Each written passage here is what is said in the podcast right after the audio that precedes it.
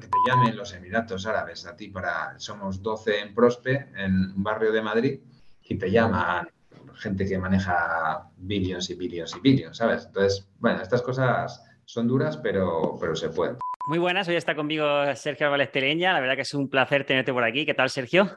¿Qué tal? El placer es mío, Rubén. Pues, eh, la verdad que, hostia, eh, viendo también tu trayectoria, eh, has estado en Morgan Stanley, Santander, BVA, te has formado en la Universidad de Kioto, Londres, y empezaste en la banistería. Me acuerdo perfectamente cuando vi tu, tu primera charla. ¿Cómo ha sido todo ese proceso a grandes rasgos y cómo lo recuerdas ahora que cuando echas la vista hacia atrás? Wow, es, uh, ha sido. Joder, la pregunta es muy heavy. Sí, claro. Empezamos ahí ya con densidad máxima. Sí, sí, sí. Eh, a ver, fue muy jodido, obviamente, porque muy, muy jodido. El, eh, el Sharp Ratio muy, muy bajo, ¿vale? Porque, porque me dediqué siempre como a hacer cosas con mucho riesgo y con poco beneficio porque tú, según vas haciendo el proceso de, transformar algo y innovación de verdad, eh, hostia, pues no, no tienes los premios todavía, no tienes las medallas, ¿no? Entonces todo el mundo te ataca, no sé qué, o sea, el, el reward es muy bajito y luego viene cuando te quedas, ¿no? Cuando ya te sientas en lo que has montado. Pero yo, en vez de sentarme en cosas que montaba, me escapaba y hacía otra cosa y volvía otra vez desde abajo, ¿no? Era lo que llamo de cero a héroe y de héroe a cero, que ese de héroe a cero no lo hace nadie. entonces la gente, si consiguen alguna vez en su vida hacer de, de cero a héroe, ahí se queda y se queda ya agazapado. Y yo lo que me buscaba era otro campo, otro reto y volvía a cero. Y ese salto hacia cero otra vez es jodidísimo. Pero si haces zoom out, y a mí me gusta mucho esto de hacer zoom out, lo que estás montándote es un activo de la hostia eh, con respecto a tu carrera profesional, tus skills, tu tal. Entonces llega un momento en, que tú ves las cosas con una claridad que, muy poca gente puede ver, ¿no? Y es como, es que eres un genio. Y es, no, es que me he entrenado como un cabrón. Y me ha costado muchísimo dinero, muchísimo tal, pero es cierto que también eh, tengo pasión por eso, o sea que de forma natural he optimizado mi función de utilidad que no iba por, por mejor Sharpe, iba por, por más, más caña, ¿no? Entonces, eh, también te digo, eh, siempre fui consciente un poco de las etapas de la vida y era, oye, eh, mientras eres joven y tal, pues tienes tiempo y edad y, ¿sabes? El coste de oportunidad no es tan alto a nivel personal como para jugártela. Y luego ya mi última, yo creo que la última que me la jugué así a saco y no creo, no sé si me la voy a seguir jugando ya más a saco, era con, montando mi propia empresa, ¿no? Que era como, a, a, ver, y ahora después de todo esto voy a hacerlo, pero para mí. ¡Pum! Y me monté un centro de excelencia. Oye, es que es muy densa la pregunta. Te voy a, te voy a dejar aquí detrás de la palabra, porque si no, yo puedo hablar aquí. Eh, jugarte, jugártela un poco, pero con visión también un poco, ¿no? Es decir, yo creo que puede ir por aquí, que también es algo que, que te leo mucho. Es decir, creo que va por aquí la industria y entonces, pues, digamos que intento formarte, formarme para ir por ahí, ¿no? Exacto, sí, es siempre intentar ir por delante, ¿no? A ver, yo, mm, no sé, otro dato así interesante. Hace poco me di cuenta que mi carrera se dividía en, tres slots de siete años. ¿sabes? Como, what the fuck? Era, pues llevo 21 años haciendo movidas muy, muy estado del arte, pero a nivel mundial, ¿sabes? Cosas que dices tú, ojo, ¿eh? Que... Y entonces los primeros siete años fueron econometría, me di cuenta, ¿no? Y, era, eh, empecé en en el 2001 en Energía de Portugal, Energías de Portugal, antes era Gas de Asturias, Hidrocantábrico, en fin, ha tenido 12.000 nombres, pero era haciendo predicción de demanda, ¿no? De, demanda de gas, que era, te puedes imaginar, el 2001, que era avanzadísimo, lo hice un programa que se llamaba EViews, que ahí empollándome todo el rollo, bueno, era, era otra historia, ¿no?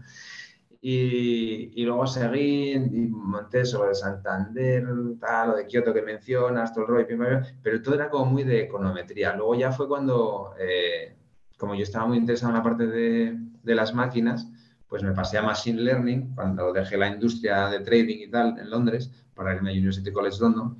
Y ahí le di a lo que llamo la, M, la L en ML, ¿no? Machine Learning, modelos, modelos, modelos, modelos. Y luego ya fue cuando me di cuenta que, que estábamos todos un poquito equivocados y nos faltaba mucha L, mucha L, pero nos faltaba la M. Es como, pero yo cada vez que me hago un L nuevo, tengo que hacerme todo el codigazo alrededor, tal. Nadie me dice que, cómo hacer la arquitectura de software para hacer todo esto, tal. Así que nos metimos de lleno a hacer la M. Eh, y ahí ya fue cuando me salté a hacerlo por mi cuenta, porque eso ya ninguna, ninguna universidad, ningún banco y tal te podía eh, financiar tal apuesta. Entonces dije, bueno, pues sigo apostando por ello y ahí es donde aprendimos mucho de la MNML y nos hicimos un poco pioneros en temas de arquitecturas federadas y, todo el rollo que es lo último. Entonces ya ahora tenemos la M, la L, la econometría, toda la fiesta, la experiencia eh, eh, cambiando grandes empresas y pequeñas empresas y todo. Y bueno, pues lo pasamos bien, básicamente. Vale, y en la etapa de Morgan Stanley donde, donde estabas como, como trader, porque muchas personas a lo mejor piensan, ostras, pues cómo sería aquello, ¿no? Eh, es, muchas veces es como muy idílico en, nuestra cabeza. Em, ¿Qué hacías allí? ¿Qué es, cómo, ¿Cómo lo viviste? ¿Cómo viviste esa etapa? A ver, tuve la suerte, hay, gente que diga mala suerte, y yo tuve la suerte de vivir la caída de Lehman Brothers y la caída, para mí era, yo estaba ahí de testigo, yo estaba como con palomitas, ¿sabes? Ahí de testigo, mm. ahí disfrutando, ¿no? De hecho, dejé el Santander, que lo habíamos hecho muy bien y tal, y, tenía la confianza de senior managers, managers muy, muy, muy altos, y en vez de aprovechar eso, que, que siempre lo digo, es como no contéis, o sea, mi financial advice, lo puedes, eh, mejor no lo sigas, pero en mi career advice no lo sigas, amigo. vale, entonces yo en vez de, una vez más, en vez de quedarme allí con lo que sentado en lo que había montado, con el apoyo de toda esta gente político, que es lo que hay que hacer a nivel carrera profesional, eh, decidí saltar a Morgan Stanley porque me llamaron. Entonces era como, tío, ¿cuántas veces en la vida te puede o sea, tienes la oportunidad de que te metan además en trading de otra cosa, con ascenso, no sé qué, y para un proyecto muy molón? Entonces salté a eso y mi mundo era un poco diferente dentro de la dinámica de, Morgan Stanley, porque, claro, allí todos pues, tienen el sota caballo rey, sota caballo rey, sota caballo rey, y nosotros teníamos que montar de nuevo una nueva, una nueva mesa, ¿no? que era cestas a medida, que sigue siendo el, el para mí el producto más complejo eh, a nivel algorítmico. ¿no? No, no era exótico, que era lo que había hecho en el, en el Santander, pero sí que era, era eh, market making de cestas a medida. Y, y, andábamos moviendo los índices de globales y tal. El, IBEX lo movías tú directamente, y porque íbamos con unas cantidades muy tochas y tal. Entonces, lo que te puedo decir de Morgan Stanley en general es que ah, son buenos, pero no son tan buenos como todos, ¿sabes? Igual que en las universidades y tal. Aquí, aquí tenemos mucho nivel en España, ¿vale? Entonces, sí, que cuando lo ves desde dentro dices, hostia, pues Son buenos. Lo que son muy buenos, o sea, lo que tienen es mucha meritocracia. Entonces los jefes suelen ser mejores. Mm. ¿Sabes? Eso va con la cultura también, a lo mejor también.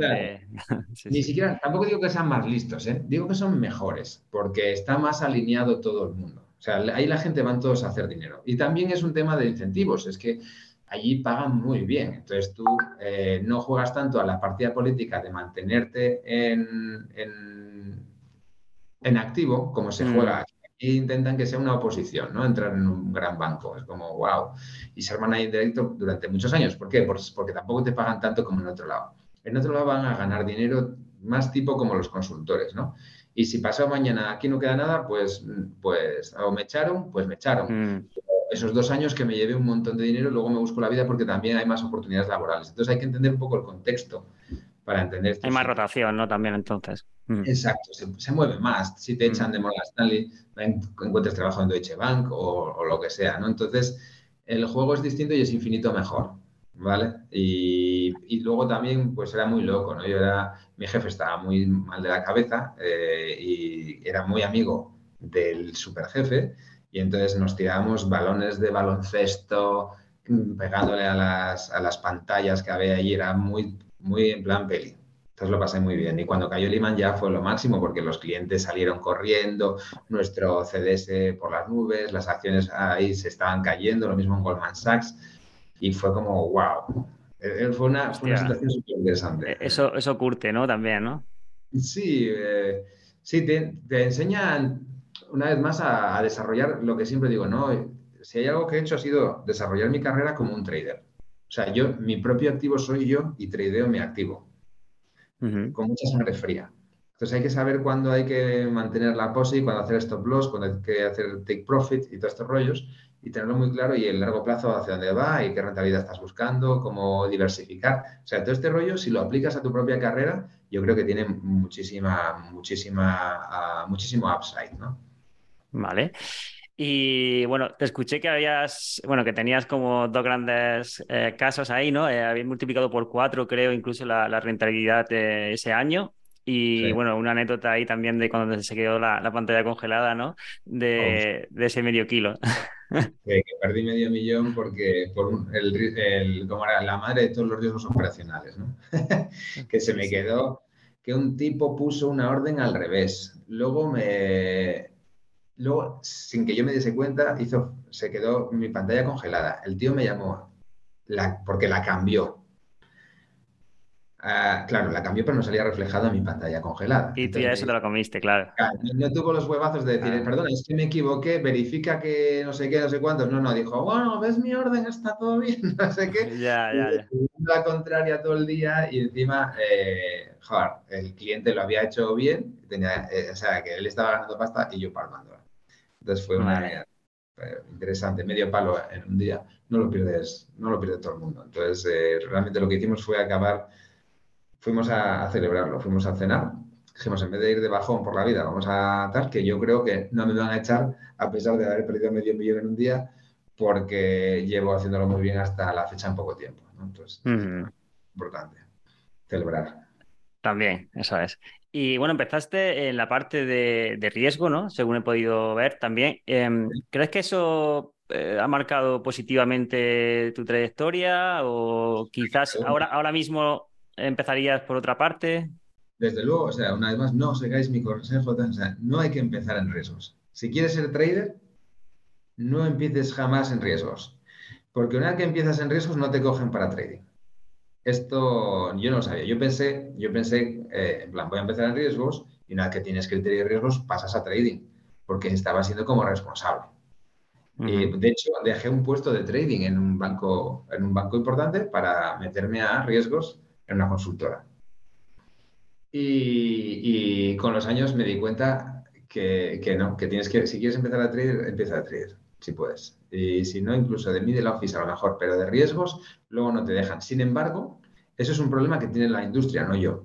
Efectivamente, como bien dices, al haber empezado en riesgos, pues tengo mucha sensibilidad al riesgo y a controlarlo, etcétera, y eso me ha permitido efectivamente tener todo este tipo de, casos de éxito que mencionas, ¿no? Que es mm. como siempre controlando. De hecho, yo mi propia carrera y la empresa y tal la gestiono en base a value at risk. Nunca la gestiono en base a esperanza y mucho menos a ser optimista.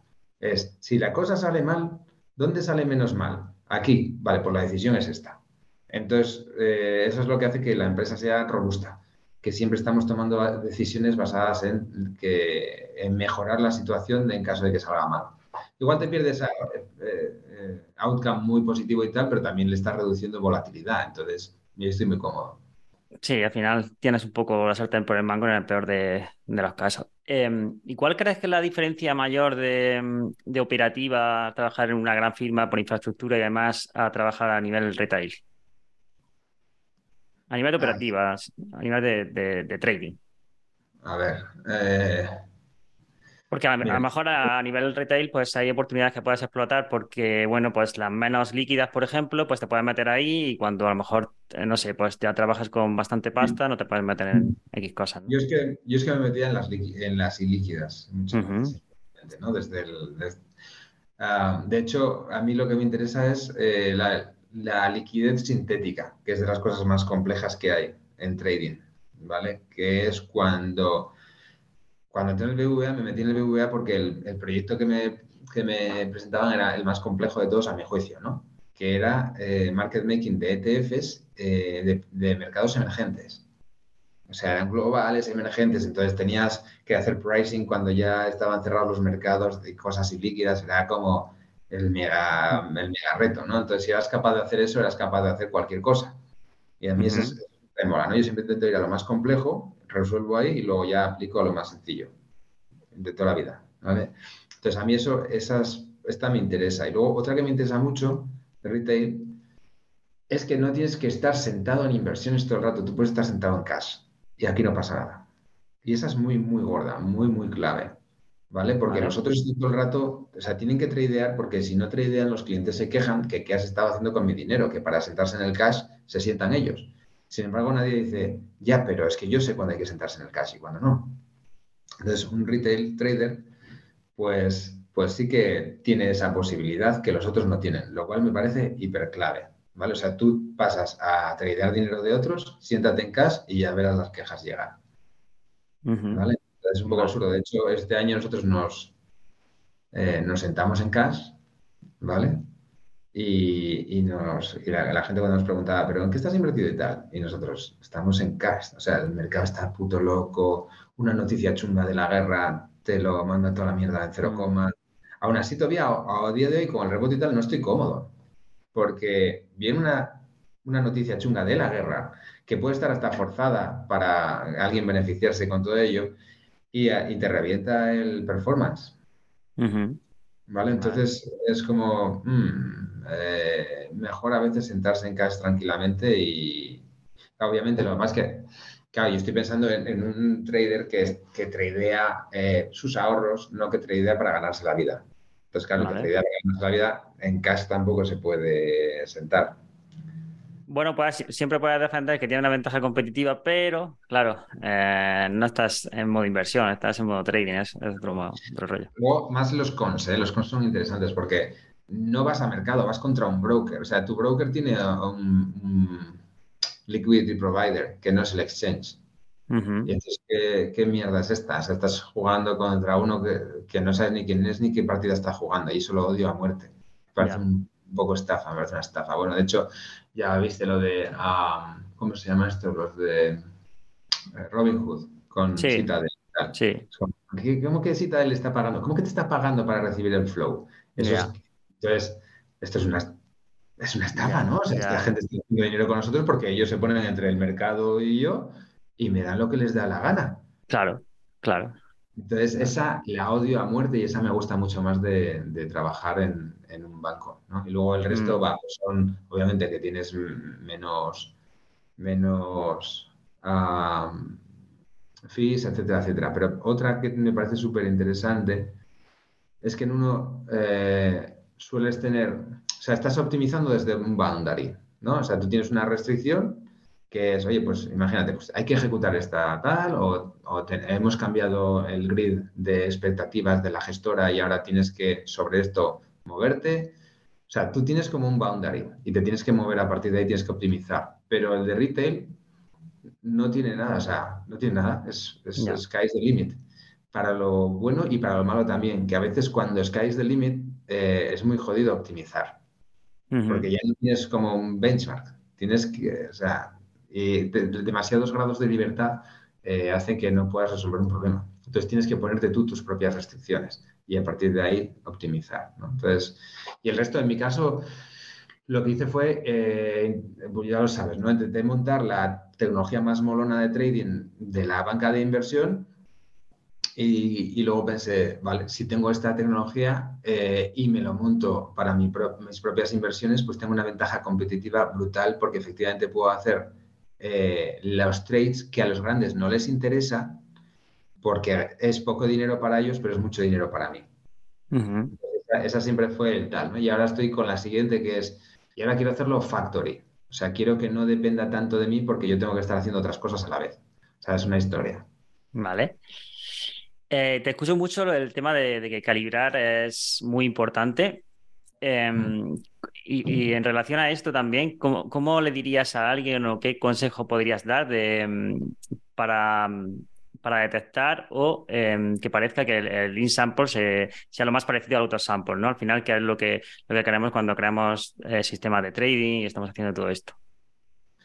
Wow, esa es, otra pregunta complejísima, porque mm. efectivamente es el este, ¿no? Entonces, yo lo que me he montado ha sido simulación, que lo llamo de realidad virtual, ¿vale? porque era, si tengo la tecnología más compleja para hacer las, las eh, estrategias más avanzadas, también puedo hacer las menos avanzadas. Y entre las dos puedo hacerme la distribución de agentes que pueda haber. Entonces me puedo crear situaciones eh, donde hay eh, mucho tipo de un tipo de agente, donde hay otro tipo de agente, o sea, puedo hacer las extremas realistas o extremas, o extremas menos realistas, ¿sabes? Pero que pueden llegar a, ocurrir igualmente. Y a partir de ahí es cuando empiezas a decir, esto es robusto a todas estas historias, o sea, ¿qué zona, qué zona, qué parametrización es la más robusta de todas estas? Entonces es un poco como diversificar la simulación y el backtest. Entonces no, cojas el, aquel que sea el mejor, lo, casi un poco como lo del Valor Risk, ¿no? No vayas a lo que mejor resultado te daría, sino el que, el que te daría un resultado más robusto. Fundamental. y, ante la idea también de mantenerlo simple, o sea, la, idea de mantener todo lo más simple posible, eh, por lo menos es algo que, nosotros siempre intentamos hacer y, que creo que, al final va mucho por ahí, ¿no? Intentar que todo sea lo más simple posible. Bueno, a veces mm, o sea, lo simple es eh, fijar ciertos parámetros. O sea, puedes tener muchos parámetros y fijar muchos, pero que no sea simple porque tenga pocos parámetros. O sea, si, no te pierdes un parámetro que creas que tiene que estar. Tampoco vuelva. Y desde luego no vayas a. O sea, minimiza la sofisticación para alcanzar un objetivo. Eso nosotros lo hacemos siempre, ¿vale? Siempre lo digo, es como, si puedo resolver con una mediana, no hago una media. ¿vale? Desde luego no te hago un, un PCA arma para medir de qué me estás hablando. pero si tienes que desplazar la frontera del conocimiento y tienes que hacerlo de avatar calibration o, data maps, que es lo último que hemos hecho y tal, pues lo haces y, no te pones nervioso, simplemente lo haces. Pero siempre con el objetivo de minimizar la complejidad y que de verdad aporte, ¿no? Porque al final, si metes ahí variables y no te está aportando apenas nada y tienes mucho más ruido, ¿no? Pues para qué, ¿no? Exacto, es como, sí, o sea, es, todo tiene un trade-off. Entonces, si metes algo, tienes que estar muy seguro de que si algo te está aportando, porque hay riesgo de modelo y tal. Esto, los quants eh, lo suelen llevar un poco mal, mm. porque eh, tienen mucha creencia en general, mis amiguetes por lo menos, ¿eh? no sé si, no, digo todos, pero mi sample, ya te digo yo que sí, que creen que, bueno, muchos vienen de física y vienen de cosas así y creen que se puede modelizar esto todo muy bien. Y es como, wow, ni mm. siquiera la distribución, o sea, la distribución en todo tu data sample ha cambiado 18.000 veces. O sea, ¿de qué estás hablando? O sea, ¿de qué distribución me estás hablando? ¿De una media que te estás montando? Entonces, el contexto en el out of sample ¿Crees que va a mantenerse la media este, y, puede, tu stop loss aguanta esa media? O sea, ¿de qué me estás hablando? Y por lo tanto, este es un tema, es que es el más complejo del mundo, yo creo. Es de, mm. los campos más complejos del mundo y por lo tanto el que más me divierte, quizás. Y actualmente tienes eh, varios proyectos. Eh, ¿Cuánto de trading hay? Porque, bueno, sé que también hacen más cosas, ¿no? También hay soluciones a nivel de marketing, etc. Y ¿Cuánto de trading hay dentro de todo lo que, lo que hacéis? Mira, el core de todo lo que hacemos, el core, mm. es, es una plataforma de trading algorítmico. Es que es muy chulo esto. Entonces, eh, de hecho, mira, tenemos la plataforma de trading algorítmico, entonces la, nos, eh, nos un proceso de abstracción y dijimos, bueno, no, pensemos que es trading algorítmico, pensemos que son estrategias digitales, punto, por decirlo de alguna forma, ¿no? porque es verdad, el, trading algorítmico no dejan de ser estrategias digitales muy avanzadas. Eh, entonces dijimos, vamos a, eso, a, abstraernos un poquito, ¿no? Y luego vamos a crear esa plataforma. Entonces, lo, primero que vamos a hacer va a ser proyectarla de nuevo a trading, a ver qué pasa, ¿no? Y lo hicimos y salió muy bien, con unos resultados eh, de double digits, pero muy tochos. Y luego dijimos, y ahora la vamos a empezar a proyectar a distintos campos, desde agro, marketing, ¿sabes? Todas estas cosas. Entonces, primero, lo que es todo lo que hacemos, la ciberseguridad y todo, tiene una plataforma de trading algorítmico detrás, eh, sobre la que nos hemos abstraído. Y dos, eh, estamos súper metidos en gestoras, transformando gestoras, ¿vale? Eh, las gestoras, las y ahora mismo hemos empezado con dos grandes, ¿no? Aunque nos vienen también hedge funds de Londres muy conocidos e incluso el Fondo de Emiratos Árabes, tío, eh, para preguntarnos por temas de transformación y tal. Buenos clientes. Buenos clientes, digo. Sí, bueno, a ver, si nosotros vamos, ya sabes, mm. nosotros vamos con cuidado y vamos a nuestro Entonces nos interesaban los otros dos, ¿no? Por, y sobre todo uno de ellos porque es una gestora de las más grandes Mm. de las más pequeñas, ¿no? Es como dentro de las súper grandes, bueno, súper grandes, de un banco del IBEX, ¿vale? Vale. Y, nos, y nos aceptan muchos cambios, porque algunos te aceptan unos pequeños cambios y otros tal, ¿no? Y estos nos aceptan muchos cambios. Entonces, lo que nosotros hemos desarrollado es una forma absolutamente diferente de trabajar en la que hacemos que la gestora sea un factory, que llamamos, ¿vale? De manera que, mm, que desde la gobernanza hasta la ejecución, todo está eh, realizado en la misma plataforma. Y así liberamos a los, a los portfolio managers de ciertos tasks, les pedimos otros tasks, eh, les hacemos trabajar de una forma diferente, más eficiente y, les empezamos a meter mucho más eh, estadística al arbitrage y algorithmic trading, market making también para su, su prop y demás. ¿no? Entonces, es como que distinguimos, las gestoras en realidad son muy, uh, ¿cómo decirte? Fácil, ¿no? Son como la gobernanza que tiene es un poco de Difusa, cocina, ¿no? Sí. cocina de autor, ¿no? O sea, mm. cada uno hace lo que le da gana. Mm. No todas, ¿eh? eh las, las, las, más grandes están intentando meterle cada vez más protocolo.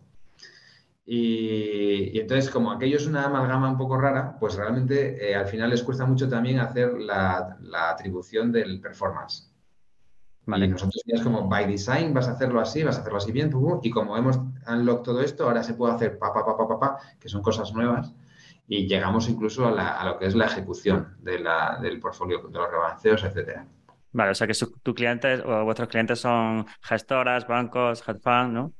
Sí, eso en la parte de finanzas sí. Luego tenemos también, tenemos hasta eh, distribuidores de fruta. Vale. Vale. Porque las, ya te digo, lo que es la transformación y tal, eh, lo que tenemos es una, es una tecnología muy chula para hacer factories de negocios, lo que llamamos business as a factory, independientemente del negocio. Sí, para dar soluciones, ¿no? Al final a medida, ¿no? Eso es, justo, y hacer software a medida on top. Entonces, gobernar, y es algo que no han tenido nunca porque todo el software que les ofrecen al final va haciendo clic aquí y allá de cositas que ya existen y eso no optimiza nada. ¿Y cómo llevas, ¿Y, cómo llevas? Eh, porque yo te veo con varios, varios proyectos y digo, hostia, ¿cómo, le da la vida ¿no? para, para gestionar ahí eh, tanta, tanta cosa? Lo llevo hasta los cojones, mira. es jodidísimo, ¿sabes? Es jodidísimo. Es eh, jodidísimo, pero... Muchas horas también, ¿no? Sí, sí. A veces, también. Mm. a veces a las 3 de la mañana me pillas currando pero porque me he despertado, no porque aún esté de pie.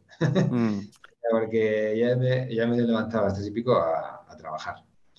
¿Sabes? Porque son muchas cosas las que efectivamente hacemos a la vez y algunas de ellas eh, las hacemos por responsabilidad social. ¿Sabes? Que y esas son las que más me quitan el sueño al final. Porque mm. realmente, claro, eh, lo que es el negocio, ese no le puedo, o sea, es core, core.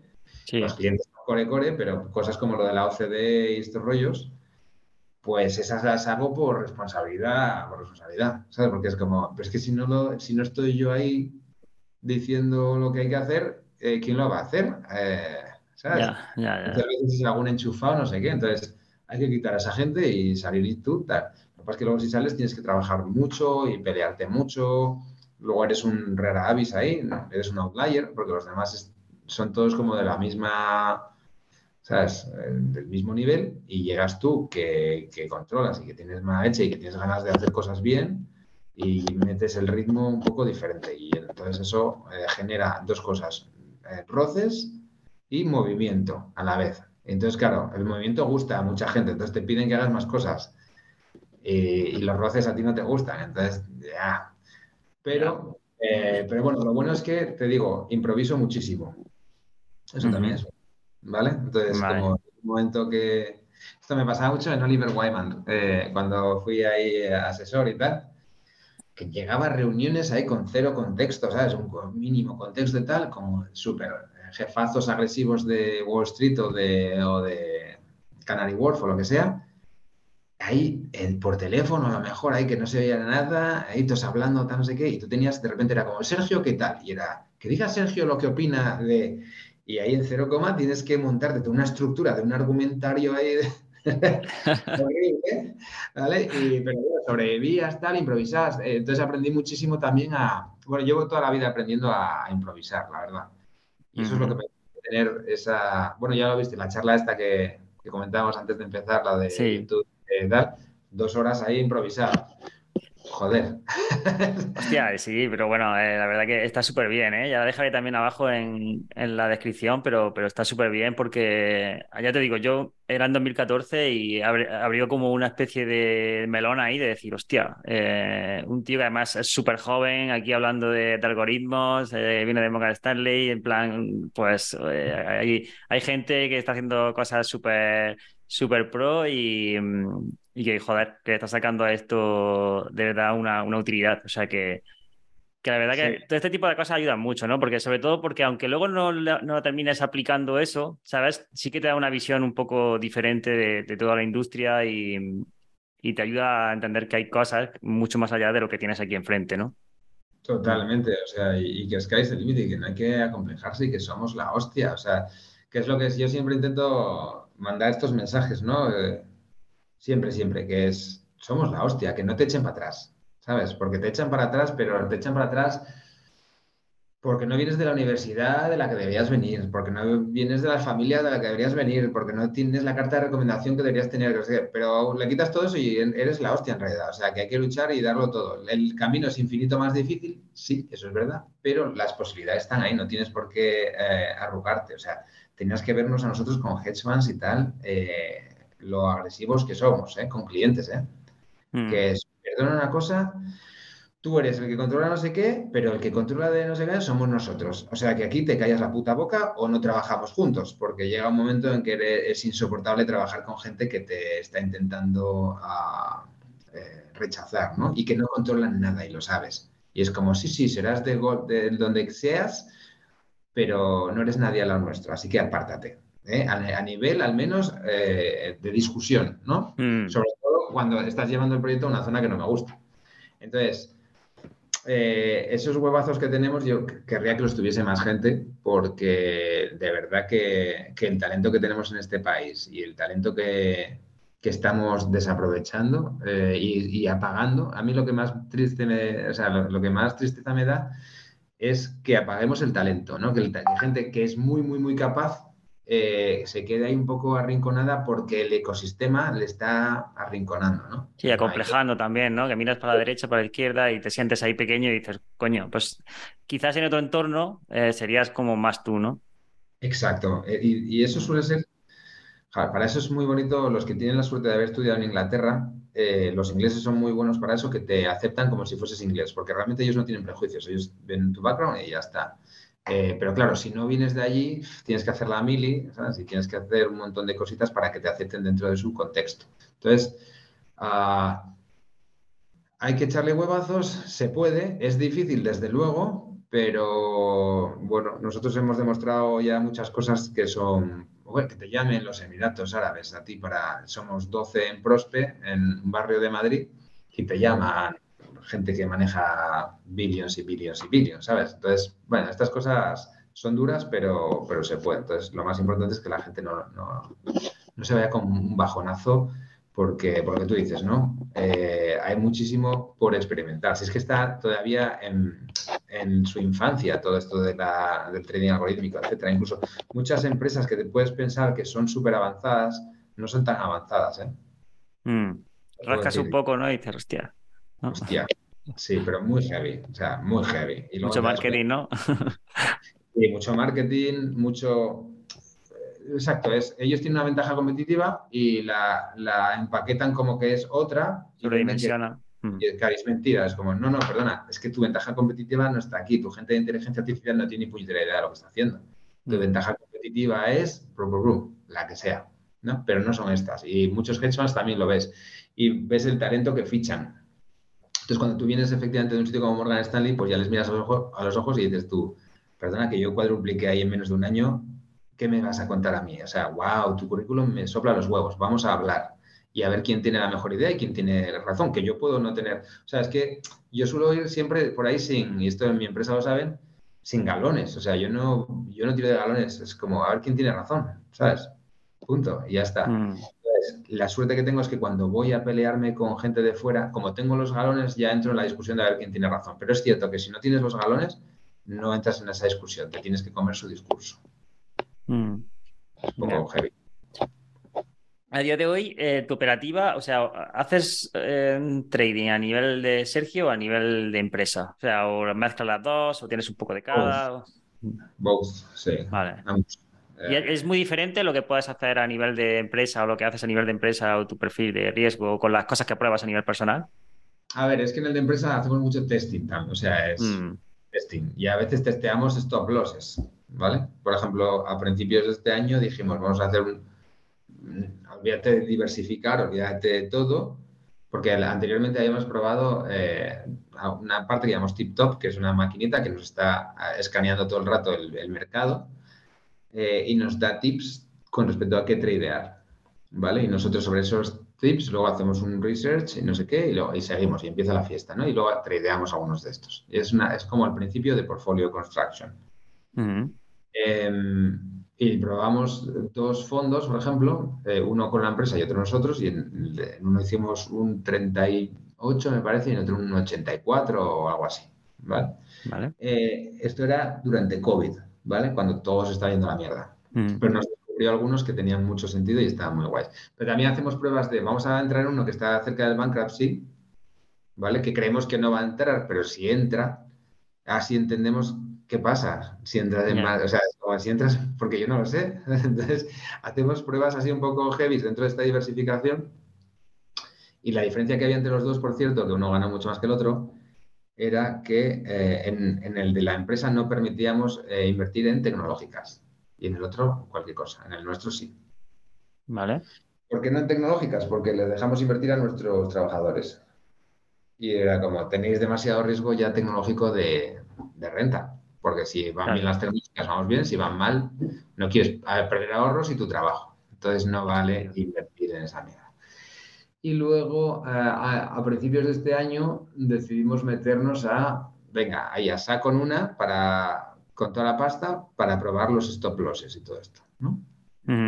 Y, y saltó el stop loss porque era Twitter. Y de repente se metió ahí ¿no? y fue como, hostia puta, pero vaya lío que, se- que- o sea, ya nos has has jodido toda la estrategia porque ahora ya la naturaleza de la distribución que genera los datos ya ha cambiado de forma masiva, ya no tiene sentido. Y dijimos, bueno, pues no entramos en más el resto del año porque está entre la guerra y esta, tal, no sé, dijimos, a la mierda.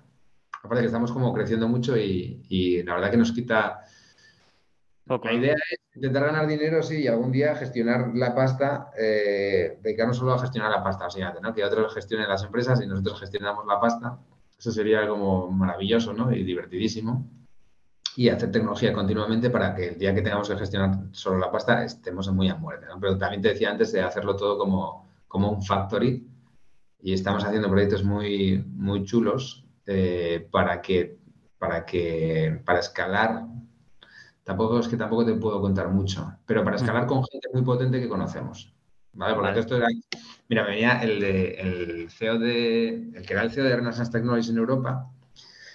Pues eso nos preguntó este año, poco antes del, del verano, yo creo que fue, o al principio de verano, algo así. Dice, bueno, ¿en qué estáis vosotros? Tal? Porque seguimos hablando, ¿no? Es un tío de la hostia. Y yo ahí, bueno, estamos en cash, sentados en cash. Y el tío, hostia puta. Y eso, y dije yo, pues porque no tiene puto sentido meterse en el mercado con la que está cayendo el tío. Y pues la verdad que bien hecho porque, claro, está todo el mundo pagando pasta. Mm, entonces me di cuenta y dije, onda, pero es verdad, eh, me- no, oye, ya lo que te digo, ¿no? Nos quitamos siempre toda la importancia del mundo, pero luego lo piensas y dices tú, tío, que el de ex CEO de el colega de, el que Jimmy Simon escogió Sí. como así y todo el rollo, nos está preguntando que, en qué estamos invertidos. Y luego le que estemos en casa y dice, hostia puta, qué bien, y tenemos que hablar más y no sé qué. Y dije, anda, pues tenemos que hacer leverage de, este, de esta situación, porque luego, claro, hablamos también con jefes globales de trading y estas movidas. Entonces, tío, pero si en realidad tenemos un network de la polla. Entonces, te- me gustaría usar este network para eh, sistematizar aún más eh, el trading y que no dependa tanto de nosotros porque nosotros tenemos que estar a muchas cosas a la vez. Sí, que a lo mejor tú estarías pensando en otra situación, en plan, ¿en qué está invertido él? Y luego él te pregunta a ti y tú dices, hostia, ¿sabes? En plan, wow, está, tío, te respetan. Es como, Sí. wow. eh, que al, primer- al final no lo hemos dicho también, pero fuiste el primer y único hasta la fecha, ¿no? Primer doctorado de, de Renaissance Technology. Sí, creo, claro, no sé ahora mismo ya, no sé si Mm. más y tal, pero lo dudo. sí, sí, fue, para mí fue una experiencia brutal. Fue maravilloso. Poca broma, eso al final también te da un salto ahí cualitativo, ¿no? También. Currado, ¿no? También, porque tú fuiste también allí, según he podido yo ver, bueno, eh, leer, eh, tú fuiste allí, ¿no? A tocar un poco también la puerta. Ah, sí, sí, sí, fue, fui yo directamente buscándome la vida. es, un, es un mensaje importante también, es decir, coño, pues no dejarse ahí. Mm, claro. no, agachar la cabeza y decir, no, no voy a ir allí porque igual seguro me van a decir que no, tal, no sé qué. Pues al final el primer paso es ir allí y plantarle cara. Que te dicen que no, pues ya está. Eso es. Anda, que no hay. O sea, no hay que tener vergüenza. O sea, hay que ser siempre respetuoso. Maximally, mm. eso. Y luego ser valiente, maximally también. O sea, y oye, tío, los fracasos forman parte del proceso, o sea, no pasa nada. Si me hubiesen dicho, vete, bueno, de hecho me dijeron que me fuese de ahí. O sea, yo fui y dije, hola, vengo a ver a Stefano Russo, CEO de Renaissance Technologies. Y me dijeron, wow, sí, perdona, sí, claro, claro, llamado. Y se le fue cambiando la carita, en plan, uh", y ya vi yo, dije, ups, no va a que, dejes lo que tengas que dejar y que te pires. Eh, o sea, es pírate. Y si, tienes, y si eres un mensaje que viene un paquete, deja el paquete. y entonces le había dejado una carta, he hecho una carta por si acaso, mi hedge, y le dejé ahí la esta y afortunadamente semanas después me llamó el tío y me dijo, soy soy Stefano Russo, venga, para esa llamada que querías, que hablar de no sé qué mierda. Dije, guau, pero tiene que ser en persona, tío. y el tío, pero ¿qué dices, pesado? Y yo te pago el desayuno más caro de Londres, o sea, lo que quieras, tío. O sea, yo pago, te pago mil libras por desayunar contigo, ¿sabes? Lo que sea, pero tiene que ser en persona. Y el tío, venga, va. Y un día me, invitó y a partir de ahí empezó la fiesta porque descubrí ciertas cositas. Y dijeron, hostia puta, controlas más de lo que parece, ¿eh? Y yo, mmm, ¿qué, ¿qué hacemos al respecto? Y, y entonces, eh, pues casi como que negocié con él que fuese mi, eh, mi supervisor de tesis eh, y tal. Y, desde entonces nos sentimos muy colegas. Un tío súper inteligente, súper interesante. soy súper fan del tipo. De hecho, en la tesis doctoral digo que yo soy muy fan de Renaissance Technologies, pero que en realidad soy más fan de Stefano Russo. Hombre, claro, al final también es, es, la parte visible y bueno, que a ti te dio la mano también y, y joder, pues también me ha puesto por eso. ¿Y qué le dirías al Sergio, pues que estaba empezando, que esto es una pregunta que se dice mucho en plan, pero algo que te hubiese gustado saber, eh, no sé, con 20 años y, hostia, pues si hubiese sabido esto, quizás... Sí, me gusta eso, tío. Yo siempre te diría, tranquilo, que, si lo das todo, al final pays off. O sea, tú por lo menos no tengas... O sea, simplemente sigue por ahí, tío. Sigue por ahí. Mm sigue dándolo todo y, no tengas miedo porque la vida es más resiliente y que viva el teorema central del límite y la ley de los grandes números, le diría. Vale.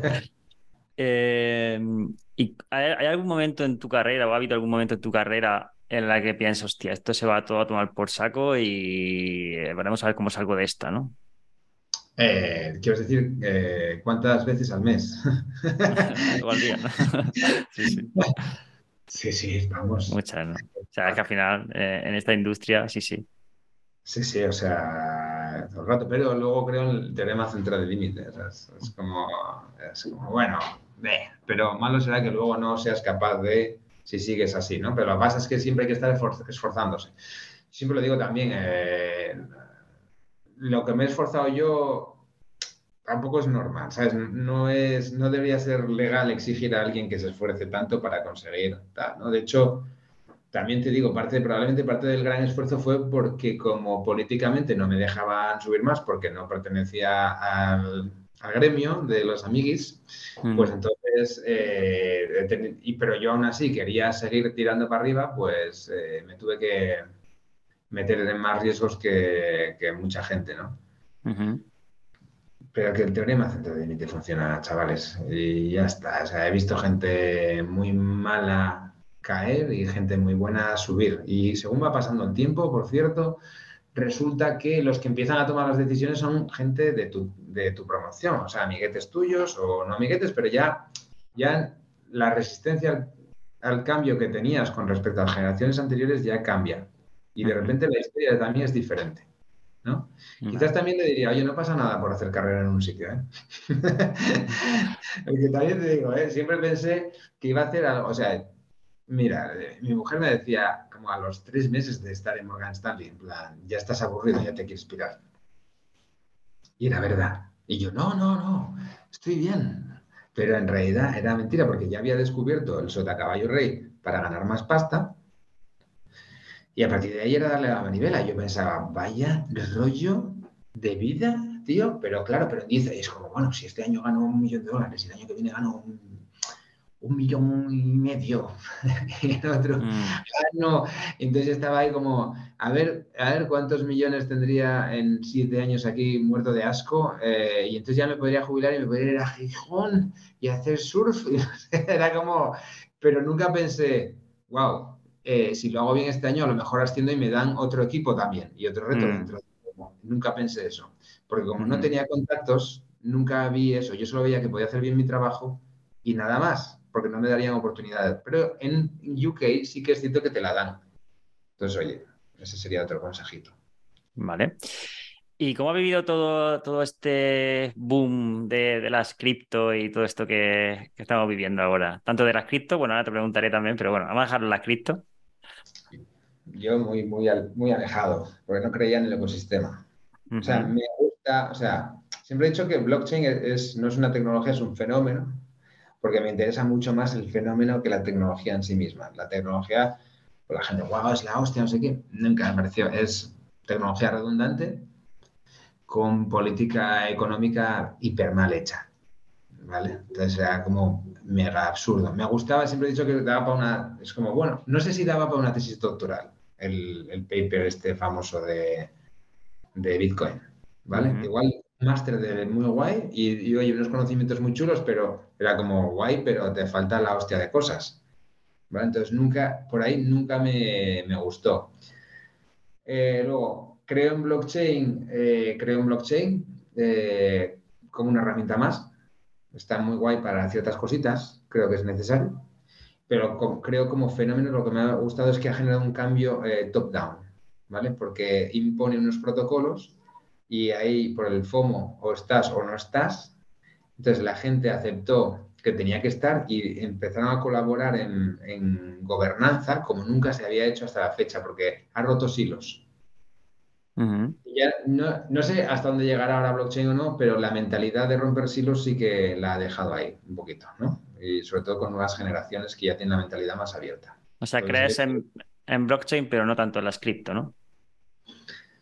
Claro, no. Sí, la cripto. Eh, claro, es que estaba mal, estaba mal diseñado en origen. Sí. Los cripto, bro, echándose la mano a la cabeza. Sí, es lo que es. O sea, no creo. O sea, tampoco creo que tengan que desaparecer, ¿eh? Ojo, ¿eh? Lo que no creo es el rol que le han dado. Es como, mm. ¿qué va a pasar? No, es algo más. Es como si me dices, ¿crees en las no sé, en los straddles o en un butterfly de combinando puts y calls. Eh, sí. Eh, ¿y, cuánto? Bueno, pues ahí está. Mm.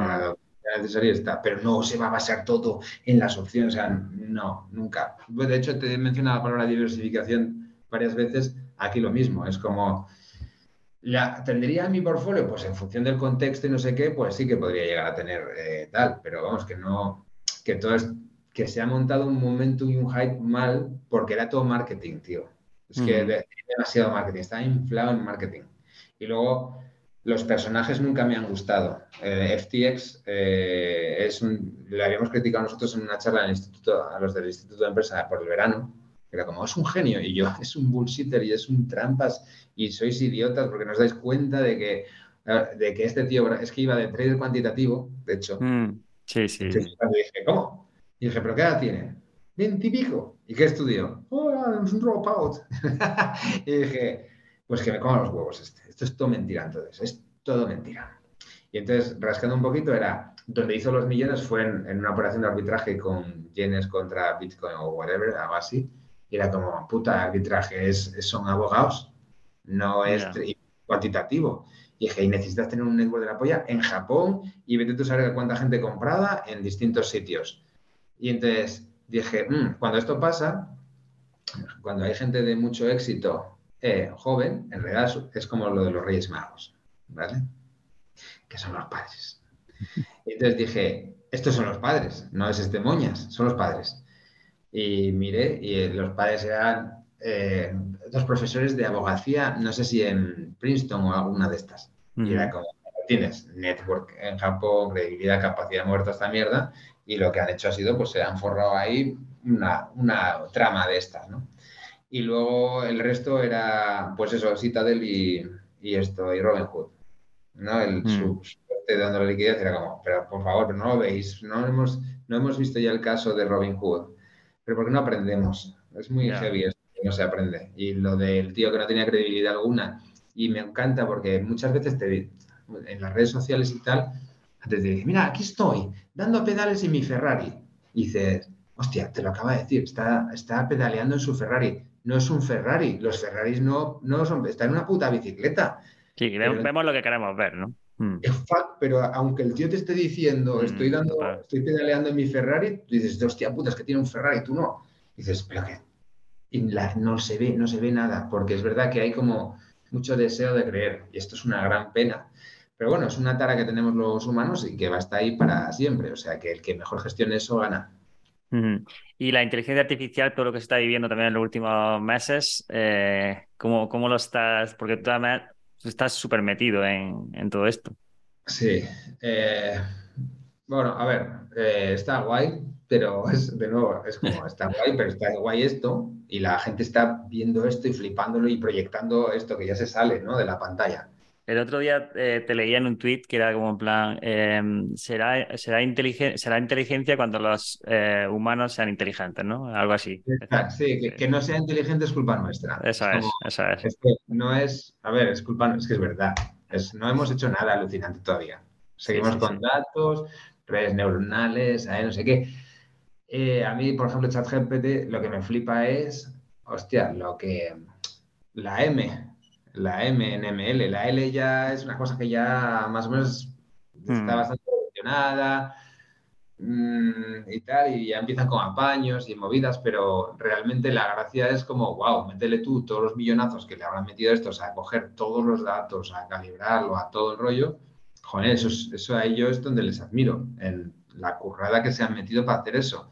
Pero que es el algoritmo, ni, o sea, ni es suyo, es una evolución académica y tal. Eh, bueno, en fin, que no se les ha ocurrido nada tal y sobre todo no sigue siendo no inteligente, sigue siendo bueno, imagínate, empiezan a decir, tiene no sé cuántos, cuanto más presuman de la complejidad que hay detrás y del consumo de energía, etcétera, más alejados estaremos de un cerebro que tira de small data y consume muy poco.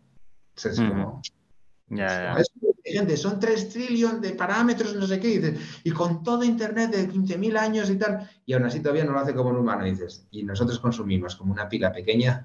Ya. Con cuatro datos de mierda somos capaces de hacer un montón de cosas.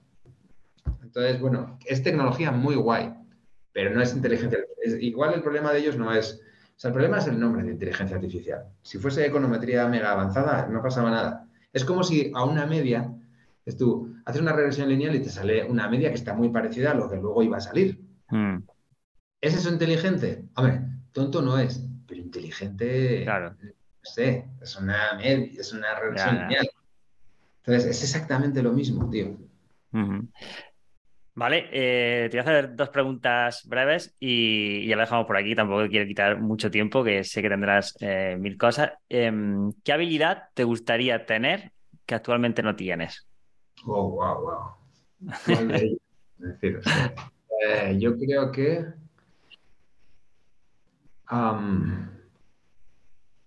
bullshit.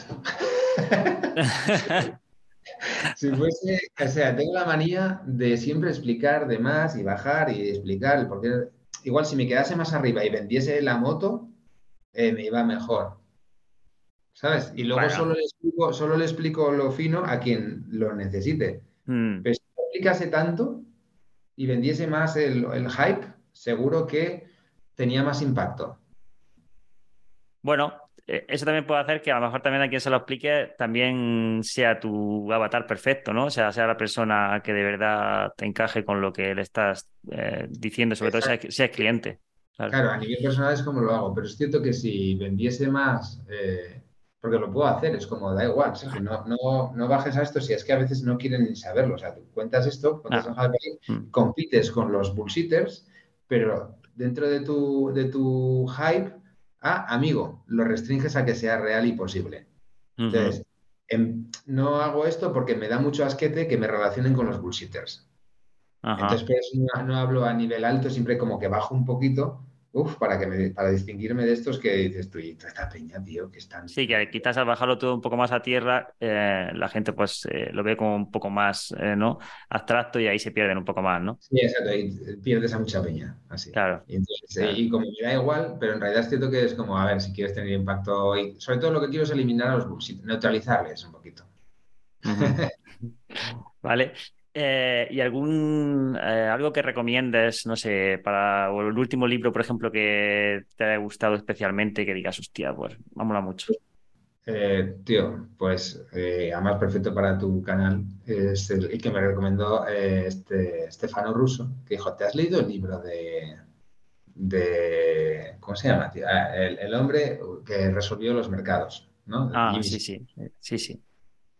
Y dije, no, hijo, tío, léetelo.